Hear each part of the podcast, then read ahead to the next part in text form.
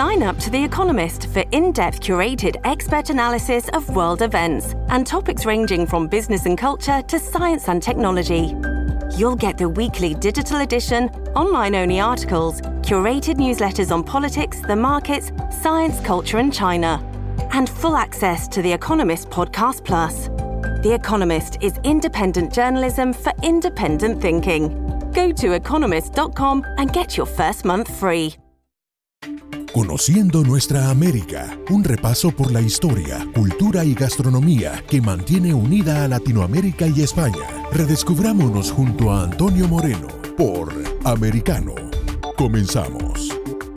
Muy bienvenidos, queridos oyentes. Hoy vamos a conocer más y mejor nuestra América a partir de la Alaska que fue hispánica. Sí, tal y como lo oyen, la Alaska que fue hispánica. Sí, sí. Y vamos a conocer esta historia nuestra tan apasionante con un invitado de lujo, el capitán español Eduardo Bernal González Villegas. Como dice Jorge García Ruiz, historiador y arqueólogo español afincado en San Antonio de Texas y a quien hemos entrevistado en esta casa, parece que la conquista es algo que se acaba con Hernán Cortés. Bueno, la conquista, la historia, ¿no? La historia se acaba con la conquista de México de Hernán Cortés. Esto es que desde principios del siglo XVI, pues como que ya no pasa nada, como que ahí se queda todo. Y sí, sí que pasó, pasó muchísimo, pasó muchísimo en toda Norteamérica. El legado hispánico de los Estados Unidos abarca tres siglos. Este legado merece ser conocido y reivindicado como punto de conexión de una comunidad hispana cada vez más pujante, comunidad cuyos antepasados construyeron este país no a partir de una migración más o menos reciente, que eso también contribuye, sobre todo cuando es legal, cuando ordenada, cuando es de personas que vienen a trabajar, como son muchos hispanos, sino que esta historia son siglos de, de, cultura en común. Y este legado tan rico y contundente no se suscribe solo a determinadas zonas del sur o del suroeste de los Estados Unidos, sino que llega hasta el Pacífico Norte, hasta Alaska. Y esa Alaska que fue hispánica empezó con el muelle de San Blas.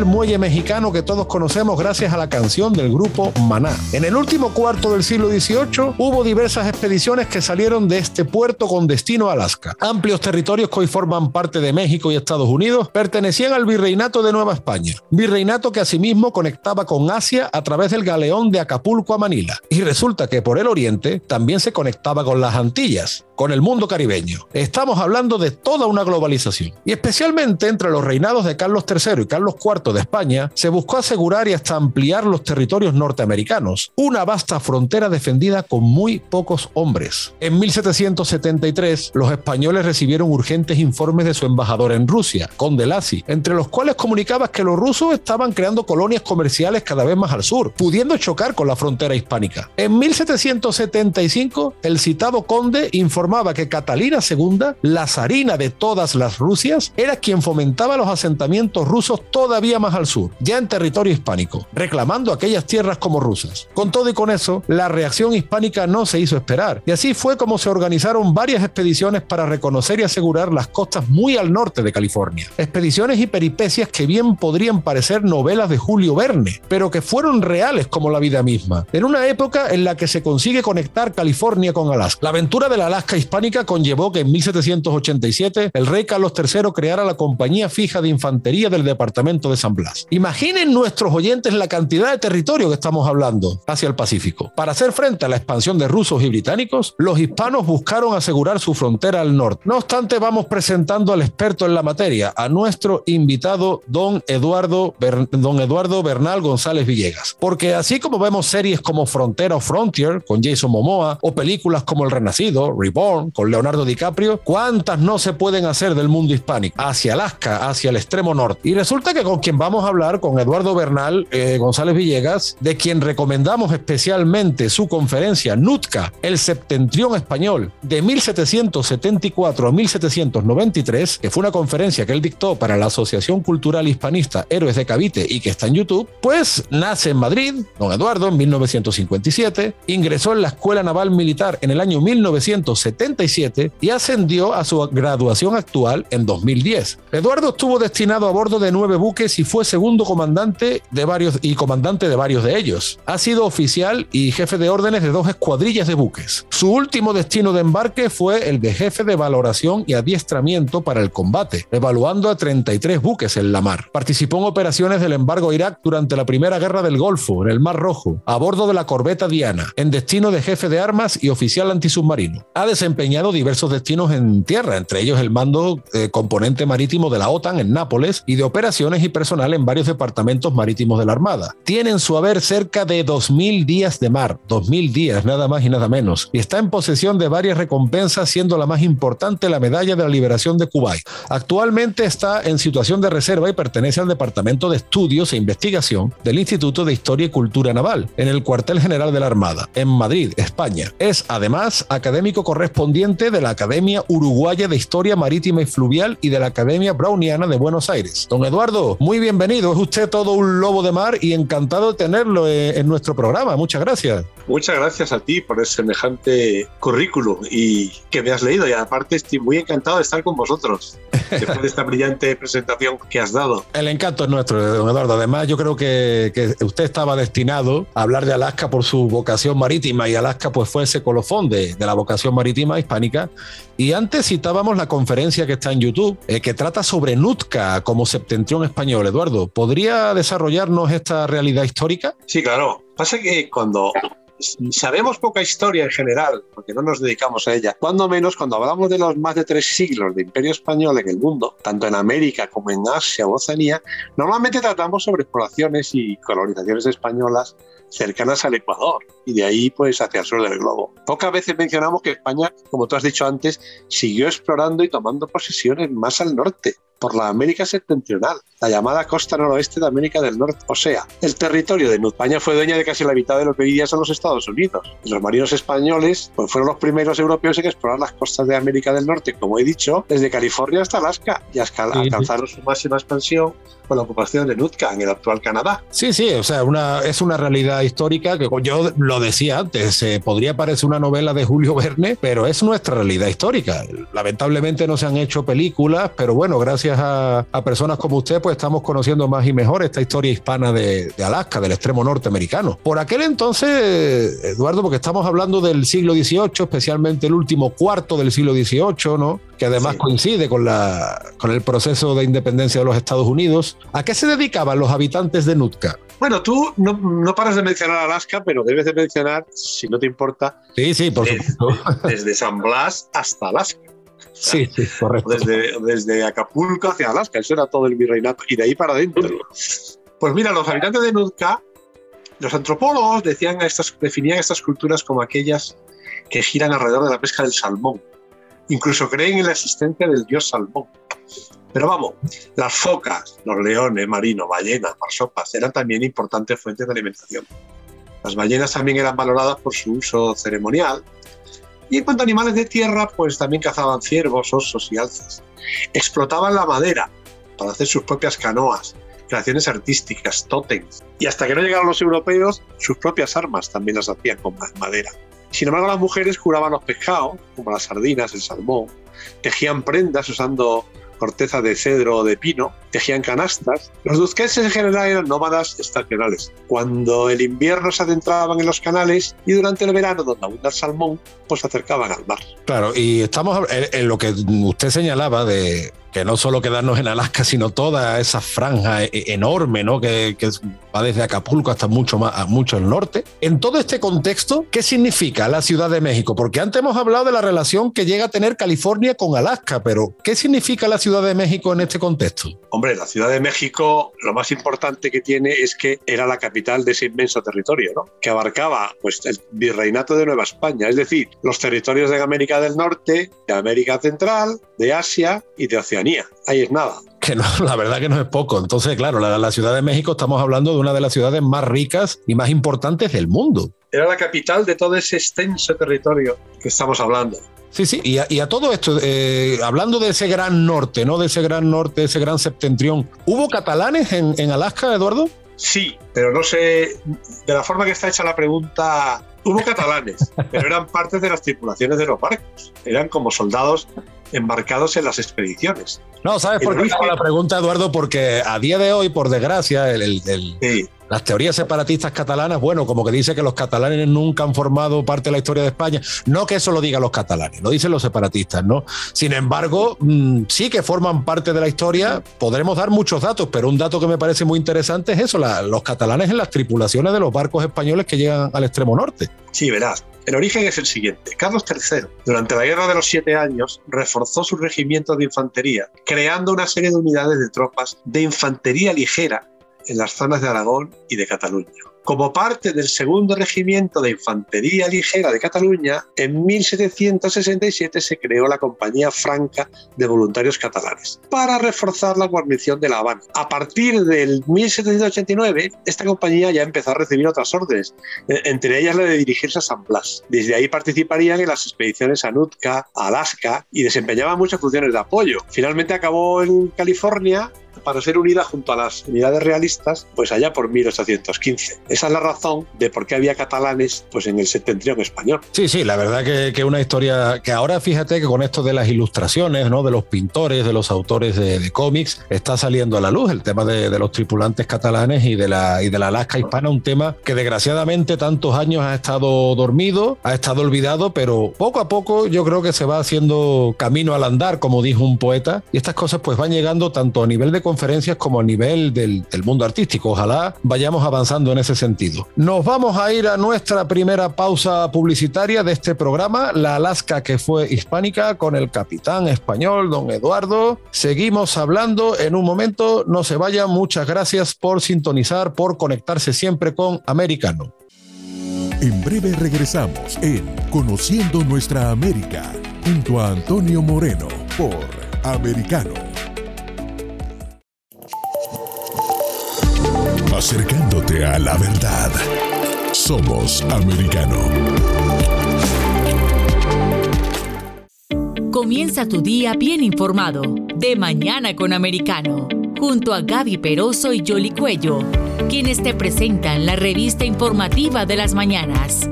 Conéctate con nosotros en vivo de lunes a viernes de 7 a.m. Este, 6 Centro, 4 Pacífico por Americano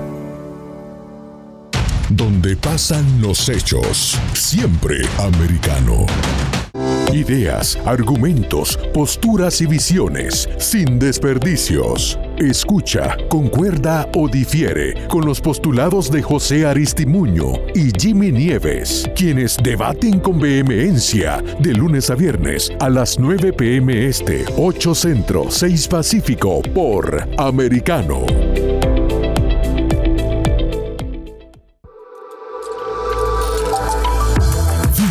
En la verdad. Somos americano. Diversas ideas, múltiples argumentos, distintos puntos de vista. Únete a las líderes de opinión más influyentes de habla hispana para comprender desde la perspectiva de lo femenino los temas más relevantes del momento. De lunes a viernes, 6 p.m. Este, 5 Centro, 3 Pacífico, en vivo por Americano. En la verdad. Somos americano. Noticias e información del acontecer de nuestra región con sabor caribeño. Acompaña a Diulca Pérez e infórmate de lunes a viernes en vivo 9 a.m. Este, 8 Centro, 6 Pacífico por Americano.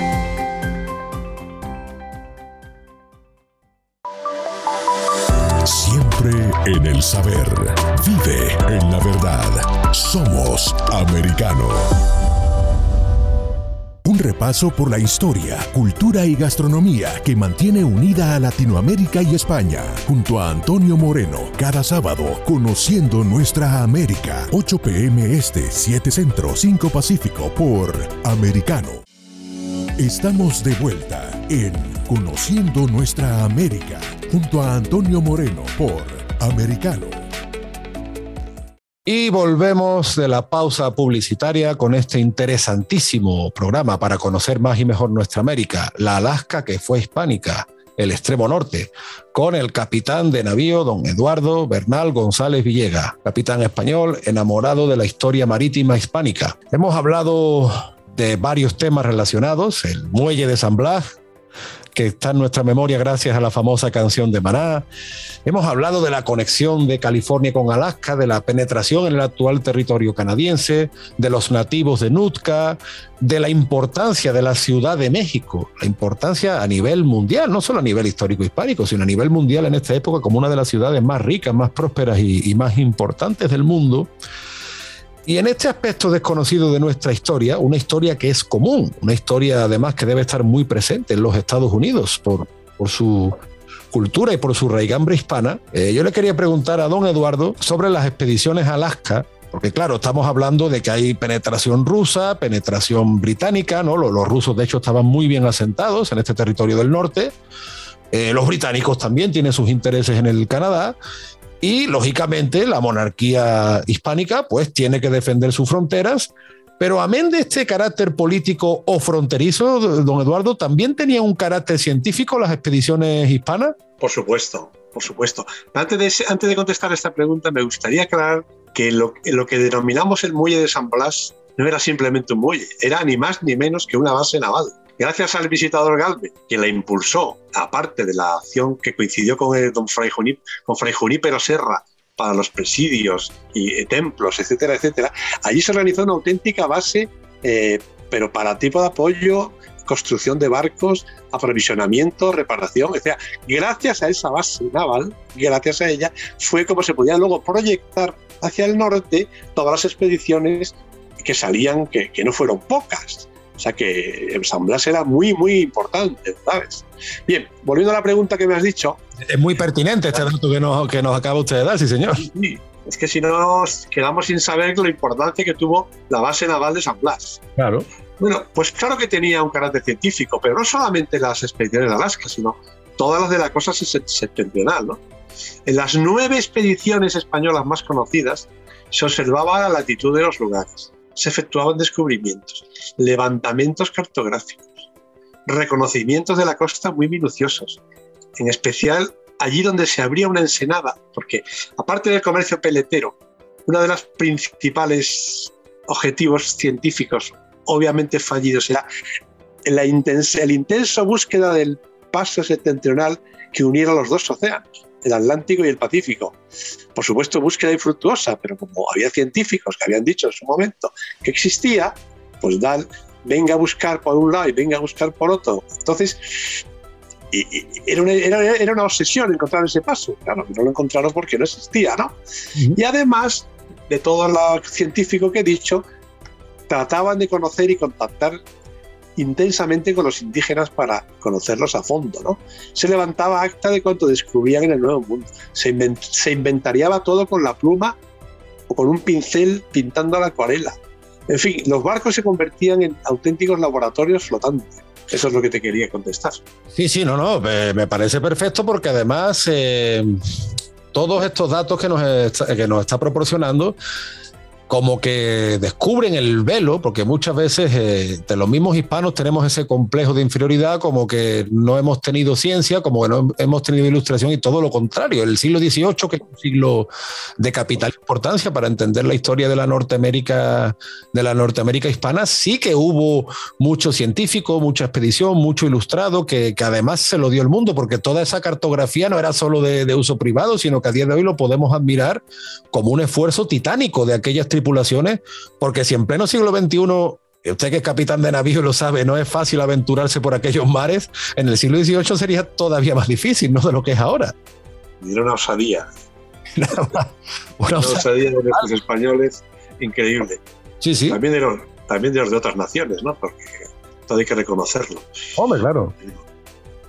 Había entonces interés, eh, Eduardo, por el estrecho de Bering, ¿verdad? Usted ha hablado un dato muy interesante, el paso entre los dos océanos, ¿verdad? Y ya se apuntaba entonces en aquella dirección, ¿no? Bueno, no, no había mucho interés en las sucesivas expediciones porque el paso andaban buscándolo a través de la costa septentrional, no tan al norte, ¿no? Sin embargo, se sabía, se sabía que existía, lógicamente, porque para los rusos sí que tenía interés. Eh, fíjate, en 1741, mucho antes, Rusia patrocinó unas expediciones en las que el danés Vitus Bering descubrió que entre Rusia y América había un mar, al cual puso su nombre junto con una isla y un estrecho homónimos. Asimismo, sus viajes demostraron que entre los dos continentes, o sea, Asia y América, los viajes por mar eran viables. Pero sobre todo que la región era rica en pieles, que ahí empezó todo, lo cual fue sin duda el motivo de la expansión rusa hacia el este. Se puede decir que Vitus Bering fue el verdadero iniciador de la carrera peletera posterior. Sí, para los rusos, incluso para británicos y, franceses que merodeaban la zona, el comercio de pieles fue muy importante. Y los jóvenes estadounidenses ya empezaban también a espabilar. Claro, claro.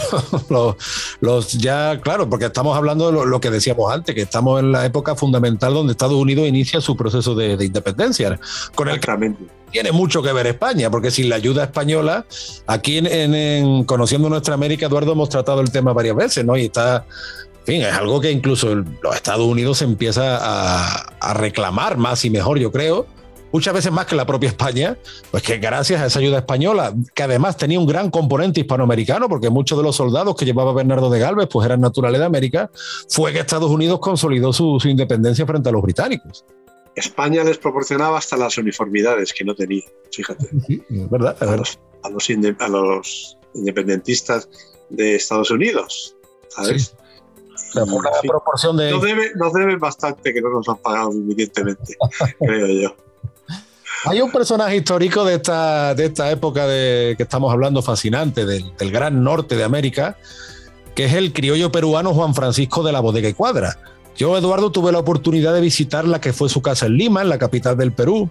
Y la verdad que gracias a Dios, pues parece que es un personaje histórico cada vez más y mejor recordado en su Perú natal. De hecho, su casa a día de hoy es un atractivo histórico turístico del centro de Lima, eh, se ha restaurado, está muy bien, la verdad, aquello está muy bien y es un reconocimiento que ya se merecía. Frente, o sea, en el tema que nos ocupa, en la gran Norteamérica hispana, ¿qué nos podrías contar de, de Bodega y Cuadra? Bueno, has nombrado una de las piezas claves de la época. Bodega y Cuadra era un personaje, fue un personaje muy importante para la presencia de España allí. Nació en Lima, como bien has dicho, el 3 de junio de 1744 y cursó la carrera en el Real Colegio de Guardiamarinas de Cádiz, que era donde se impartía la educación de rango universitario. De las más completas e importantes, aparte de las materias científicas y militares, pues aprendían hasta esgrima y hasta danza.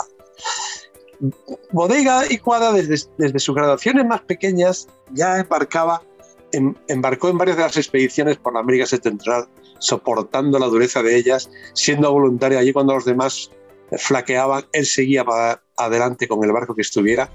Fue segundo comandante y fue comandante de varios barcos. Y su última navegación la realizó siendo capitán de navío y, lógicamente, como era tan bueno, ya había llegado a mandar el Departamento Marítimo de San Blas.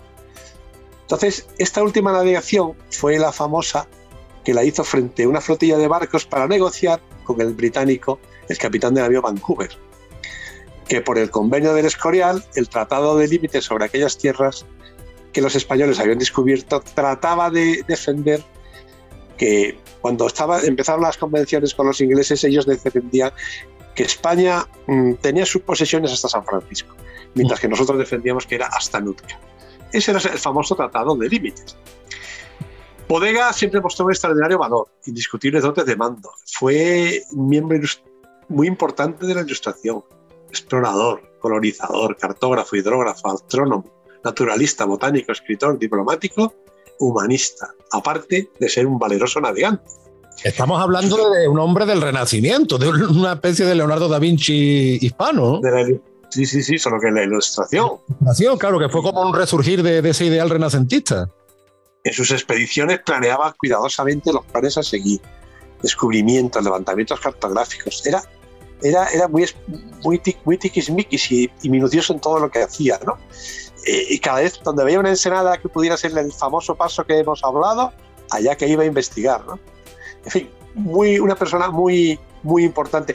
De hecho, fíjate, las conversaciones de Vancouver y, y Bodega no llegaron a buen término, aunque eran muy caballeros entre ellos y la, la distinción y la educación siempre se mantuvo, no llegaron a ningún acuerdo del Tratado de Límites. Pero al final la isla de Vancouver quedaron en llamarla Isla de Cuadra y Vancouver. Pasa que con el tiempo, y como siempre nos pasa, hemos ido perdiendo nuestras vicisitudes y nuestras, y nuestra importancia y al final se ha quedado como la isla de Vancouver nada más. Sí, sí, pero lo, interesante de, Bodega y Cuadra precisamente es eso, esa gran carrera marítima que le lleva pues a, por todo el Pacífico. Y fíjate, lo que me llama la atención que tú antes decías que los límites se, discutían entre San Francisco y Nutca. O sea, que entre San Francisco y Nutca hay una extensión de tierra enorme, ¿no? Sí, sí, sí, sí. Pretendían que, que, nos quedáramos en San Francisco y de ahí, y que el resto fuera tierra de nadie, o sea, tierra para, comercializar y para peletero, en fin, pero que no fuera con fines comerciales. Sí, sí. Y no en la posesión simbólica de hechos seculares, ¿sabes?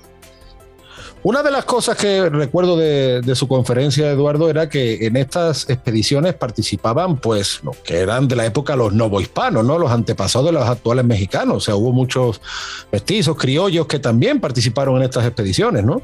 Sí, sí, sí.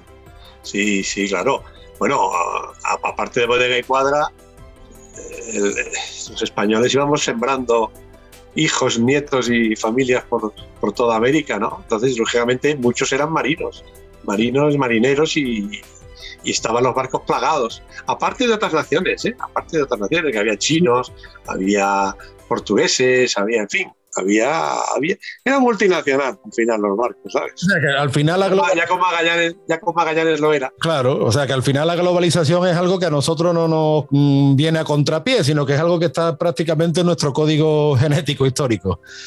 La globalización se consiguió cuando, cuando se implantó el galeón de Manila junto a la carrera de Indias y, y junto a, las, a los descubrimientos portugueses ahí se creó. Yo, Eduardo, hablamos en el siguiente segmento. Nos vamos a publicidad. Muchísimas gracias, queridos oyentes, por seguir conectados a Americano. En breve regresamos en Conociendo Nuestra América, junto a Antonio Moreno, por Americano. Acercándote a la verdad. Somos Americano.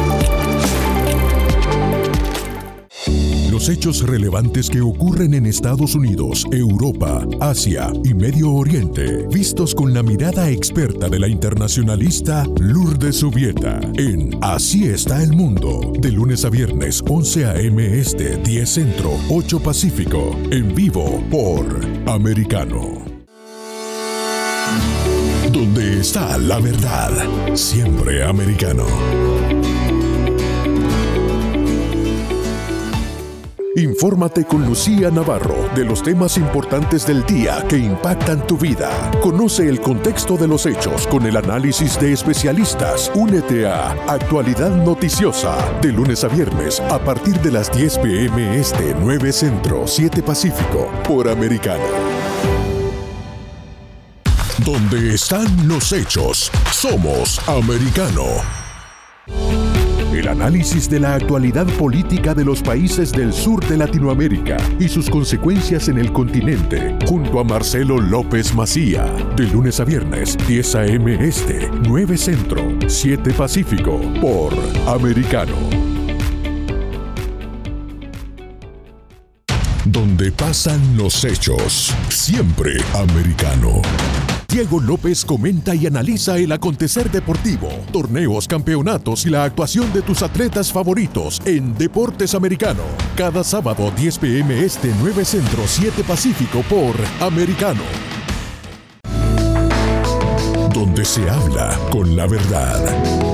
Somos Americano. Comienza tu día bien informado. De mañana con Americano junto a Gaby Peroso y Jolly Cuello, quienes te presentan la revista informativa de las mañanas. Conéctate con nosotros en vivo de lunes a viernes de 7 a.m. Este, 6 Centro, 4 Pacífico por Americano. Hablando con la verdad, siempre americano.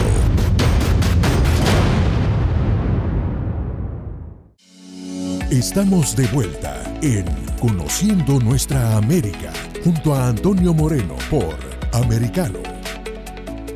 Y regresamos de la publicidad hablando del gran norte, de la Alaska que fue hispánica. Imaginemos, no, ¿no? Así esa armada española que iba elaborando mapas eh, sobre las costas del Pacífico, toda vez que, como hemos hablado, pues ya estaban formalizados los asentamientos como San Francisco, Los Ángeles, en fin, es un periodo de tiempo eh, muy fructífero, de muchísimo trabajo. Y claro, pues por, por esa vía también se iba asegurando el territorio mediante el procedimiento de ir estableciendo misiones, como las nueve misiones que fundó el Francisco Fray Junípero Serra, cuya figura que es fundamental en la historia de los Estados Unidos y que siempre ha estado reconocida como tal. Sin embargo, pues fue atacada, igual que la figura de Colón o la de, o la de Juan de Oñate y tantas otras figuras que nos unen en esa gran historia hispánica que abarca los continentes. Hablando de estas expediciones a, Norteamérica, en 1789 eh, se crean asentamientos en el estrecho de Nootka.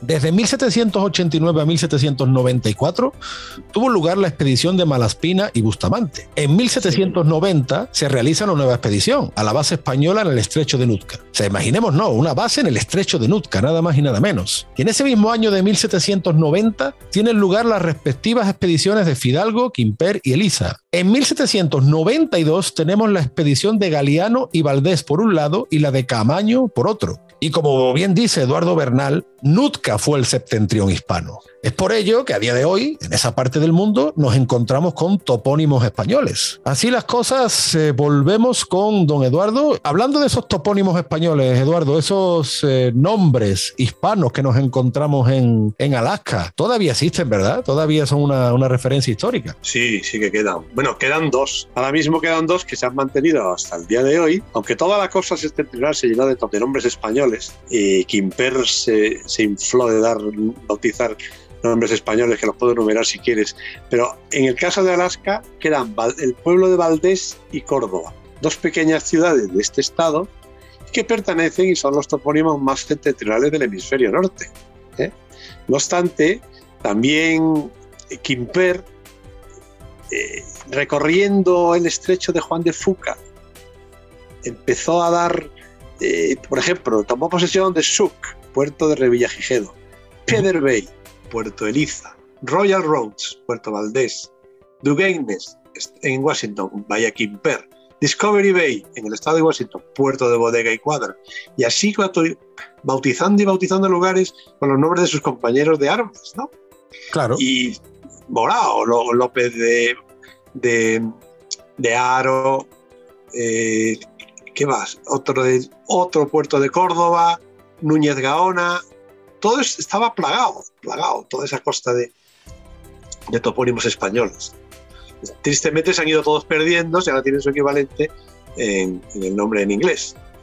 Claro, pero de todas maneras, que se conserven todavía nombres como Córdoba y Valdés, pues nos habla de esa, de esa importancia histórica y, que debería ser algo a, siempre a reivindicar, que no, que no se nos olvide esta parte interesantísima de esta historia, porque antes, Eduardo, de hecho hablamos de, de lo que era una globalización y tú mencionabas con muy buen tino que la globalización se hace efectiva gracias al galeón de Acapulco, ¿verdad? Sí, Galeón de Manila. Galeón de Manila o Galeón de Acapulco o Nao, de China, se le puede llamar de esas tres maneras, eh, que costó 40 años instaurarlo, porque claro, mm, Magallanes llegó a Filipinas y llegó, luego continuó después de su fallecimiento el Cano hasta las Molucas, pero no podían volver. ¿Por qué? Porque las naos de aquella época recibían el viento de popa, básicamente eran naos con velas cuadras o cuadradas, y, los, el componente del viento en el Pacífico era exactamente el contrario que con el que habían venido, que habían venido con buen viento ¿eh? de popa, pero, no había manera. Bueno, no había, no la habían encontrado.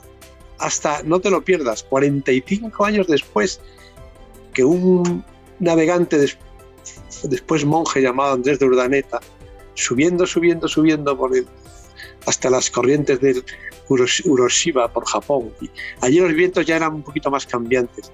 Consiguió la ruta de vuelta, la derrota de vuelta de Filipinas, de Manila a Acapulco. tardaba cuatro meses en vez de dos, pero se había cerrado el círculo, el ciclo. Con lo cual ya teníamos el galeón de Manila, que enviaba pues buques, dos buques al año, para comerciar con las especias, las cerámicas, China, las sedas, etcétera, etcétera. Eso por un lado. Y por otro lado estaba la carrera de Indias, ¿eh? que unía Sevilla y San Lucas con, con Veracruz, ¿eh? con el intervalo de tierra en medio entre Veracruz y Acapulco, pues ahí tenías tres continentes unidos, incluso África. O sea, eh, habíamos llegado, a los españoles llegamos a la primera globalización, que se puede decir con toda libertad. Sí, sí, no, ahora de hecho, bueno, desde hace unos meses está circulando esa película documental que yo creo que hace justicia porque precisamente gracias a todas esas expediciones se acabó conectando el mundo. Eh, muchas veces se dice que el continente americano había experimentado un aislamiento geográfico, los hombres de la antigüedad tenían el mito de la Atlántida, eh, bueno, el Imperio Romano eh, fue una globalización de su época, pero claro, abarcaba territorios de Europa, de Asia, de África, pero con la llegada a América se vuelve a conectar el mundo. Y esos eh, hispanos, ¿no? españoles europeos, criollos, mestizos, peruanos, novohispanos, que integraban esas expediciones, buscaban también reforzar esos lazos que había ya comerciales con, China, como ahora que tú has mencionado la, la nao de China, o por lo menos con el continente asiático, ¿no? Sí, sí, sí, sí. La, la base estaba en Manila, pero no todo era en Manila. Mm. En Manila era el centro donde se recibían casi toda la mayoría de los materiales que llegaban de China. De hecho, cuando, cuando decimos el mantón de Manila, no es realmente de Manila. Es que en Manila era donde se comerciaba, se embarcaba y se mandaba a los continentes, pero en realidad venía de China, con la seda, igual que la cerámica y todo eso. Sí, claro, además en, Filipinas había una colonia de comerciantes chinos muy importante que, claro, que empezó a negociar con aquellos hispanos y además con el, mismo patrón monetario, ¿verdad? El patrón monetario hispánico tenía mucha importancia hasta, hasta los países del exterior gracias a esa comunicación. El Real de 8, que se distinguía de los demás porque ellos les ponían ahí una serie de, sellos y de lacre, de, de tachas en la propia moneda, pero era la moneda universal. El real de 8 durante muchísimo tiempo no fue, incluso en Estados Unidos, hasta que la abolieron por el dólar, copiándolo al fin y al cabo, porque al fin y al cabo, pero, pero duró muchísimo tiempo esa moneda. Sí, bueno, siempre se dice incluso que el símbolo del dólar, del dólar procede de las columnas de Hércules, ¿verdad? del plus ultra, el más allá, las columnas de Hércules, es decir, ese símbolo heredado de la mitología griega que integra los respectivos escudos españoles y hay quien dice que, que, el símbolo, el acrónimo del dólar proviene de esa silueta. Sí, de ahí, dicen, sí señor. Y luego otra cosa, Eduardo, fíjate cómo es esto de la globalización, que tanto en España como en algunos países de, Hispanoamérica, cuando algo no nos cuadra, decimos a lo mejor, pues eso me parece a mí que es un cuento chino. Y hay quien, quien dice, claro, son teorías, finalmente tampoco estamos hablando de ciencia exacta, de que todas esas cosas se originan precisamente en las islas, en las islas Filipinas por la presencia hispana, por el contacto entre hispanos y chinos. Sí. Es, curioso. Fue, un fuerte contacto y duradero. Y además muy poco conocido, porque siempre que hablamos de, la América del Norte, Hombre, sí hay conciencia, más o menos, ¿no? Más o menos, de la presencia, por supuesto, en Texas, que es incontestable, o en Arizona, Nuevo México. Pero cuando uno habla de estos intercambios comerciales con China o de aquella presencia en Nutka, en territorios de Canadá y Alaska, como que suena un poco a ficción, ¿verdad? Como que no está en la, en la mente de, muchas personas que pertenecemos a, la cultura hispana. Mira, el terreno de, el terreno de Nutka, el territorio de Nutka, comprendía el San Lorenzo, la propia isla de San Lorenzo de Nootka, Cuadra y Vancouver, Flores, otras del estrecho de Georgia, así como la totalidad del actual Lower Mainland en Columbia Británica, la mitad sur de esta provincia canadiense, los estados de Washington, Oregón, Idaho, parte de Montana y Wyoming. Todo esto estaba gobernado desde Ciudad de México, de 1789 a 1795 otras del estado de Georgia, así como la totalidad del actual Lower Mainland de la Columbia Británica, la mitad sur de esta provincia canadiense, así como los estados de Washington, Oregón, Idaho y partes de Montana y Wyoming en los Estados Unidos. Todo esto fue gobernado desde la Ciudad de México Claro, mira, hace poco, eh, Eduardo, eh, entrevistábamos, eh, se va a publicar, bueno, una, entrevista, porque hemos tratado el libro Fronteros en América, eh, con don César Muro. Y César Muro, eh, en su novela histórica sobre los españoles, los apaches y los comanches, siempre dice que se buscaba ensanchar las Españas. Él utiliza esta, esta expresión y todo lo que, tú lo que usted nos está contando, precisamente yo creo que forma parte de ese ensanchamiento, como dice don César, ¿no? De eso hay mucho escrito que, la leyenda negra trata de abolirnos. ¿no? Exactamente. Sobre eso, por ejemplo, es verdad. Lo, que usted bien ha dicho, por lo menos sí es verdad que hay escritos y se están haciendo muchos trabajos. Incluso están saliendo grandes pintores, eh, gente del mundo de la ilustración, del cómic. Eh, faltaría quizá, yo creo, un toque de cine. Yo creo que es el, toque, porque una película sobre estos buques, eh, sobre estos navíos españoles o hispanos en general en Alaska, la verdad que eso sería sensacional. No obstante, Eduardo, nos vamos a ir a una siguiente pausa publicitaria. Volvemos dentro de poco con este tema apasionante del Gran Norte, la Alaska que fue hispánica, Nutka como septentrión hispano, hablando con todo un experto en la materia. Queridos oyentes, vamos a una pausa publicitaria. Prontito volvemos. En breve regresamos en Conociendo Nuestra América, junto a Antonio Moreno, por Americano. Acercándote a la verdad. Somos americano. Busque su copa, siéntese cómodo y discuta los eventos más destacados de la semana en el único programa que analiza en tono relajado los temas más serios del momento. El Antídoto Rojo Extra, cada sábado, 9 pm este, 8 Centro, 6 Pacífico por Americano donde está la verdad. Siempre americano.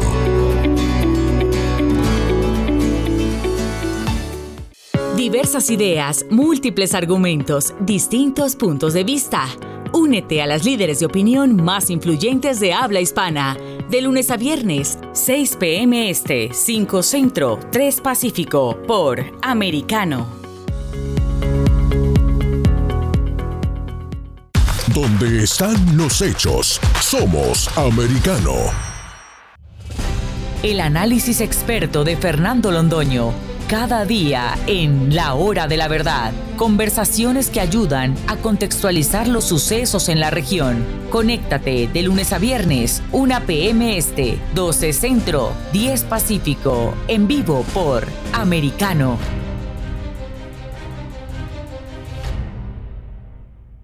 Donde pasan los hechos. Siempre americano.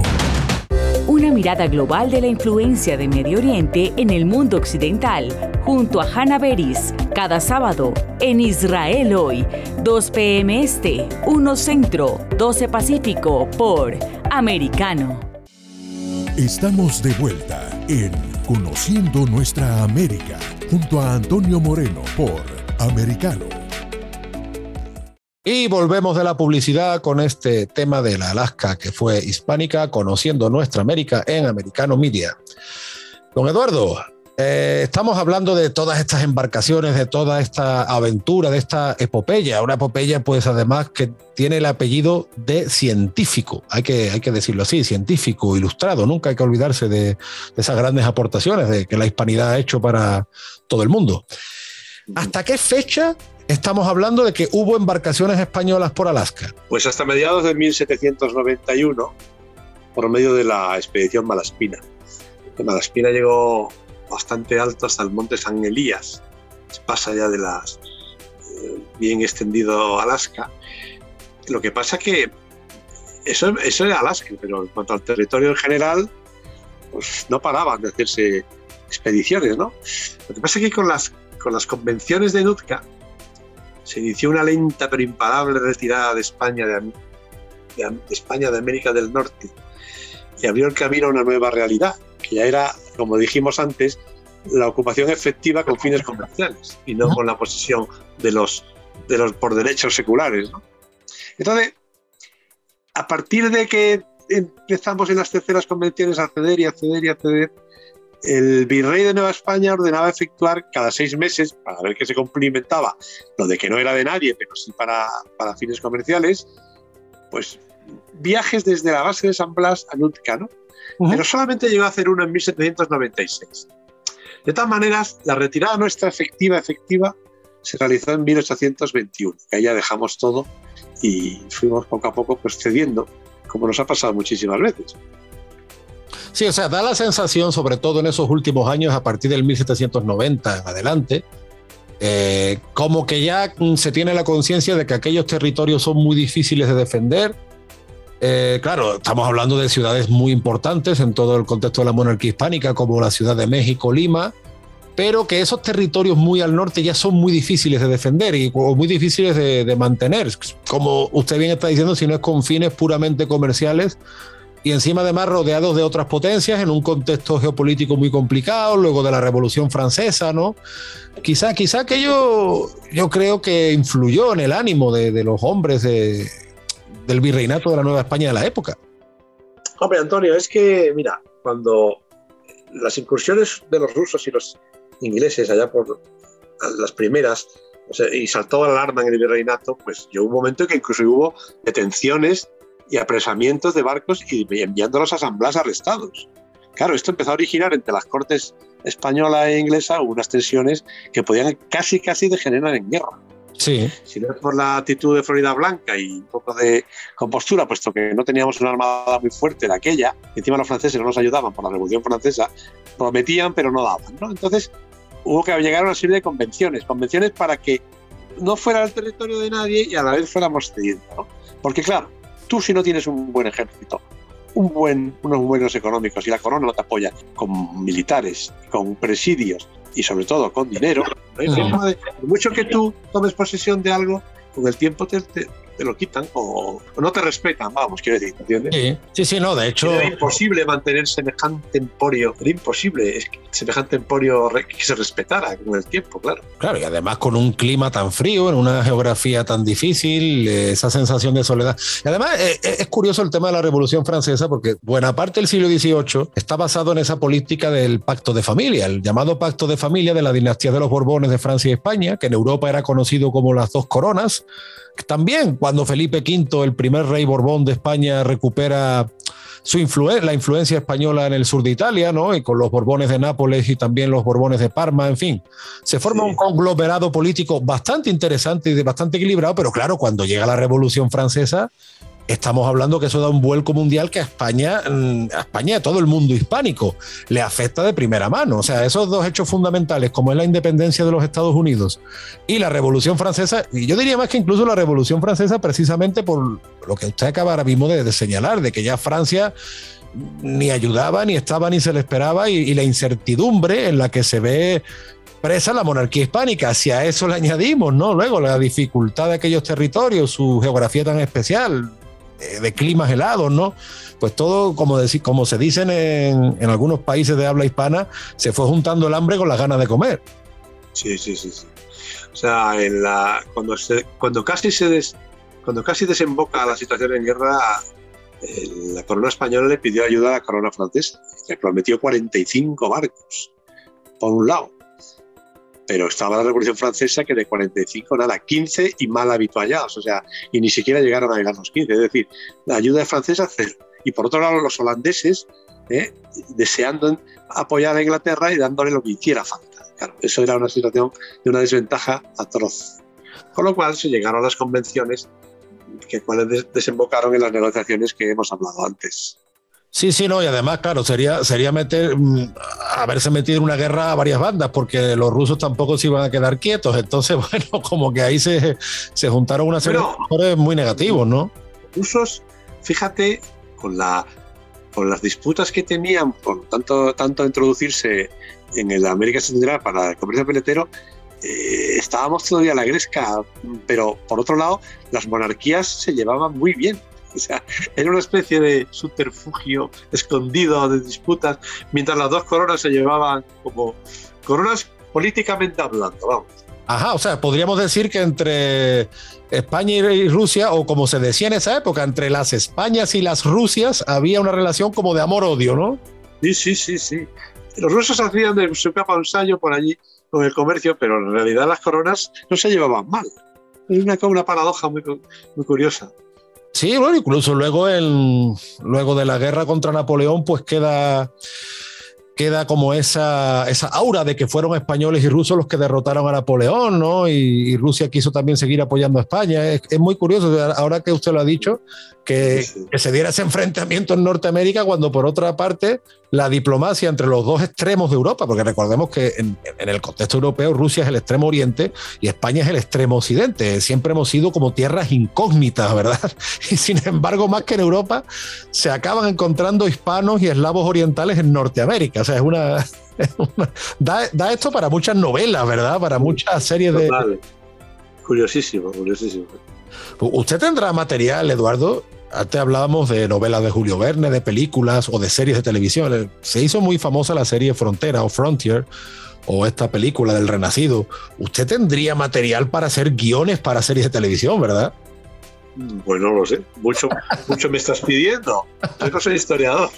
No, soy un mero oficial, oficial de la Armada destinado al Instituto de Historia y Cultura Naval, que no soy historiador ni he hecho la carrera de historia. Lo que pasa que, mira, en esta Armada, entre otras cosas, saber leer y escribir sabemos y estudiar. pero, pero, yo lo digo, Eduardo, por, por, la experiencia que usted tiene como capitán de navío y luego por la, la, conferencia que yo, que yo le escuché de NUTCA como el, el, septentrión hispano, perdón, que yo recomiendo a todos nuestros oyentes que busquen en YouTube.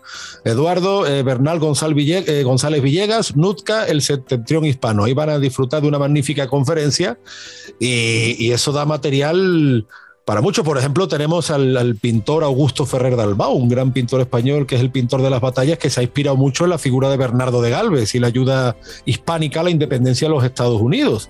O sea que yo creo que solo, solo de la conferencia que usted, que usted ha dictado, de ahí sale material seguro, vamos, siendo mínimamente optimista, tampoco. Hombre, es difícil hacer una película en España, cuesta hoy día. ¿eh? Han venido varios guionistas al, instituto a pedirnos asesoramiento, pero ¿qué pasa? Que cuesta muchísimo dinero.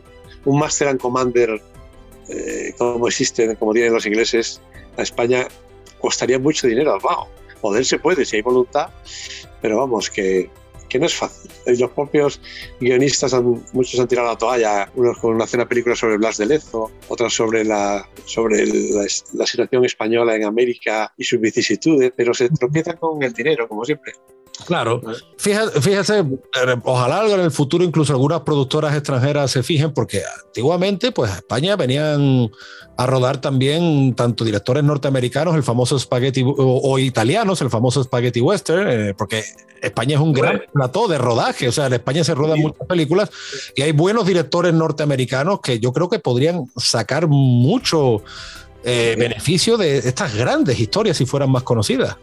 Ahí tenemos la película del Cid campeador, de Charlton Heston. De Charlton Heston, sí señor, sí señor, que fue un peliculón y, y parece que no, pero hay mucho interés en verdad de Norteamérica, de buenos historiadores y de sociedades históricas en, en reconocer este pasado hispánico de, los Estados Unidos. Más muchas veces el que se piensa, y yo muchas veces me voy al mundo del western, Eduardo, porque en fin, yo he crecido con mi padre, mis tíos, mi abuelo viendo las famosas películas del oeste. A mí se me quedó grabado desde pequeño El bueno, el feo y el malo de Clint Eastwood, de Eli Wallach, ¿no? Que fueron rodados muchos en, la península, ya fuera en Almería, en Burgos. Y desde que uno, pues, eh, conoce más y mejor la historia española en, el, Norteamérica, del western, es que nos vamos a Alaska y cuando uno ve esas películas y uno ve esa serie, Dios mío, con la gran cantidad de actores buenos que hay, españoles, mexicanos, estadounidenses, cuántas cosas no se podrían hacer, ¿verdad? Verdad, y pues, bueno, le digo, Eduardo, que es el hecho de que le hayan ido allí a donde usted trabaja a pedirle asesoramiento, ya por lo menos me dice que algo de interés hay por lo menos. Hombre, yo estoy en una institución, que es el Instituto de Historia y Cultura Naval. Yo soy un, soy un miembro más, ¿no? Pero aquí esto se nutre de muchos catedráticos, de marinos que han hecho la carrera de historia. En fin, hay un museo naval muy hermoso. Hay un una, el departamento que yo estoy también, los archivos navales. O sea, aquí vienen a nutrirse porque necesitan información y aquí la tienen. Y si encima se encuentran con gente eh, puesta historiada o gente con, como hasta doctores de historia, que yo no soy ninguno de ellos, es caso. Pero bueno, yo sí sé gestionarlos. Hasta ahí llego y tal.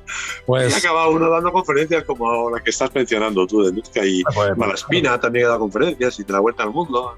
tengo varias. Pues claro que sí, don Eduardo. La verdad que ha sido un placer tenerle en nuestro programa. Quedamos muy agradecidos por todo esto que hemos aprendido y pues próximamente seguiremos seguramente pidiéndole asesoría sobre esa Alaska y sobre esa Nutka que fue el septentrión hispano. Hombre, podríamos terminar como, como está hoy día la cosa si me dejas finalizar. Estamos, estamos en, el último de tiempo. Estamos en el último segmento, Eduardo, pero no se preocupe usted que habrá, habrá ocasión. Dios mediante. Muy bien, muy bien. Muchísimas gracias. Vamos ahora al último segmento, queridos oyentes. Muchas gracias por seguir conectados en Conociendo Nuestra América de Americano Media. Seguimos con el último segmento, ahora después de la publicidad de la Alaska que fue hispánica. En breve regresamos en Conociendo Nuestra América junto a Antonio Moreno por Americano. Siempre americano. De la mano de la reconocida periodista Rocío López Real, los conservadores españoles en el exterior podrán mantenerse informados de los últimos acontecimientos censurados por la mayor parte de los medios subvencionados por la actual administración. Escúchanos cada fin de semana. Más voz, cada sábado, 1 p.m. Este, 12 Centro, 10 Pacífico por Americano. Somos Americano.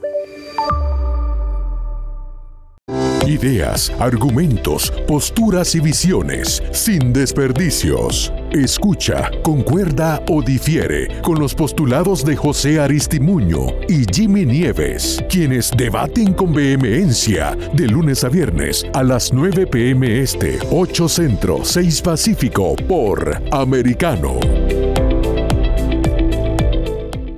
Siempre americano. Isabel Cuervo y su equipo indagan y rastrean los hechos para ofrecer una mirada profunda a las noticias, sus causas y consecuencias. Periodismo de investigación. Cada sábado, 7 p.m. Este, 6 Centro, 4 Pacífico, por Americano. Somos Americano. Noticias e información del acontecer de nuestra región con sabor caribeño. Acompaña a Diulca Pérez e infórmate de lunes a viernes en vivo 9 a.m. Este, 8 Centro, 6 Pacífico por Americano. Siempre americano. Estamos de vuelta en Conociendo Nuestra América junto a Antonio Moreno por Americano. Regresamos de la publicidad, queridos oyentes, hablando de la Alaska que fue hispánica. Es que la historia hispánica de los Estados Unidos abarca de norte a sur. El Pacífico Noroeste forma parte de esta epopeya. Oregón y Alaska, entre otros actuales estados, formaron parte de una historia y de una cultura cada vez más creciente y pujante y que en verdad siempre formó parte de Norteamérica. En esta gran historia que hemos podido desarrollar, no nos olvidamos de ese personaje fundamental en la historia del gran norte americano, de los hispanos, como fue el criollo peruano Juan Francisco de la Bodega y Cuadra, aquel gran oficial peruano de la monarquía hispánica que desde 1774 a 1792 exploró esta gran región norteña, defendiendo los intereses hispanos y trazando la frontera frente a los británicos. Hubo una Alaska que fue hispánica, una Alaska donde los hispanos trazaron su frontera frente a rusos y británicos. Una Alaska que venía conectándose con California. Una Alaska que tuvo vinculaciones con la Ciudad de México como la gran capital virreinal de la Nueva España, una de las ciudades más ricas e importantes del mundo. Los nombres hispanos de Alaska como Córdoba y Valdés no son simples casualidades, forman parte de esta grandiosa historia que compartimos. Así los hispanos somos capaces de adaptarnos a todo el mundo. La península ibérica, por ejemplo, es lluviosa al norte y ardiente al sur. ¿Qué diremos de los climas tropicales que van desde el Caribe a la Florida y, y la Luisiana también? ¿Qué diremos de la rigidez del frío y de la sequedad de los Andes? Con todo, allá donde el hispano va, se establece, resiste, avanza, porque sabe encontrar lo bueno. Porque igual que en los Andes hay climas rígidos, también hay tierras fértiles y lagos hermosos. Si en Andalucía el verano es ardiente, la primavera es sutil y preciosa. Si el Caribe es húmedo y caluroso, da una variedad de fruta impresionante. Y así con todo. Nosotros los hispanos sabemos ver el lado bueno de las cosas y por eso también sabemos disfrutar de la vida. Las praderas, los pantanos y los glaciares de la gran Norteamérica no significaron obstáculos para aquellos hispanos que ya fueran europeos, criollos, mestizos, amerindios, negros o mulatos, tuvieron en común su honda raíz cultural y espiritual y forjaron la historia de los Estados Unidos. Las expediciones a Alaska, siempre desde México, así lo atestiguan. La historia de la Alaska hispánica es una historia que en principio no es muy conocida, pero para eso hacemos este programa en americano, para ir conociendo nuestra América. Son muchos estados los que tuvieron presencia histórica hispana y mientras más y mejor sea conocido por los hispanos, más fuerza interior y exterior nos dará para seguir adelante, destacando en todos los ámbitos. Con Manuel Olmedo hablamos de Luisiana, con Cristóbal Tejón de Arkansas y Missouri, con Jorge García Ruiz de Texas. Cada invitado de este programa nos trae más mundo para los hispanos de América, más mundo nuestro, mejor dicho, porque allá donde estuvo nuestra gente, quedó nuestra alma y ello habitará en nuestras conciencias. El futuro se presenta difícil, siempre está en juego, y en el pasado y el orgullo que por él hemos de sentir millones de hispanos que nos podemos reconocer en un idioma y una cultura común, hay muchas claves. Frente a la incultura de la cancelación, frente al despotismo woke, frente a la censura, frente a las ansias de tiranías que amenazan diariamente nuestra libertad y nuestra prosperidad, ahí es cuando más y mejor debe levantarse como bandera nuestro grandioso legado hispánico que abarca todos los Estados Unidos y conecta a una gran comunidad que ni puede ni debe ser manipulada por los grupos de presión habituales. Hoy hemos hablado de Nutka, de la Alaska hispánica, con el capitán de navío español Eduardo Bernal González Villegas. Ha sido un placer estar con ustedes. La próxima semana volvemos con nuestro mundo hispánico, con lo nuestro, con nuestras cosas, conociendo nuestra América. Muchas gracias y hasta la próxima. Conociendo nuestra América, un repaso por la historia, cultura y gastronomía que mantiene unida a Latinoamérica y España. Redescubrámonos junto a Antonio Moreno, cada sábado, 8 pm este, 7 centro, 5 pacífico por Americano. This podcast is a part of the C Suite Radio Network. For more top business podcasts, visit c-suiteradio.com.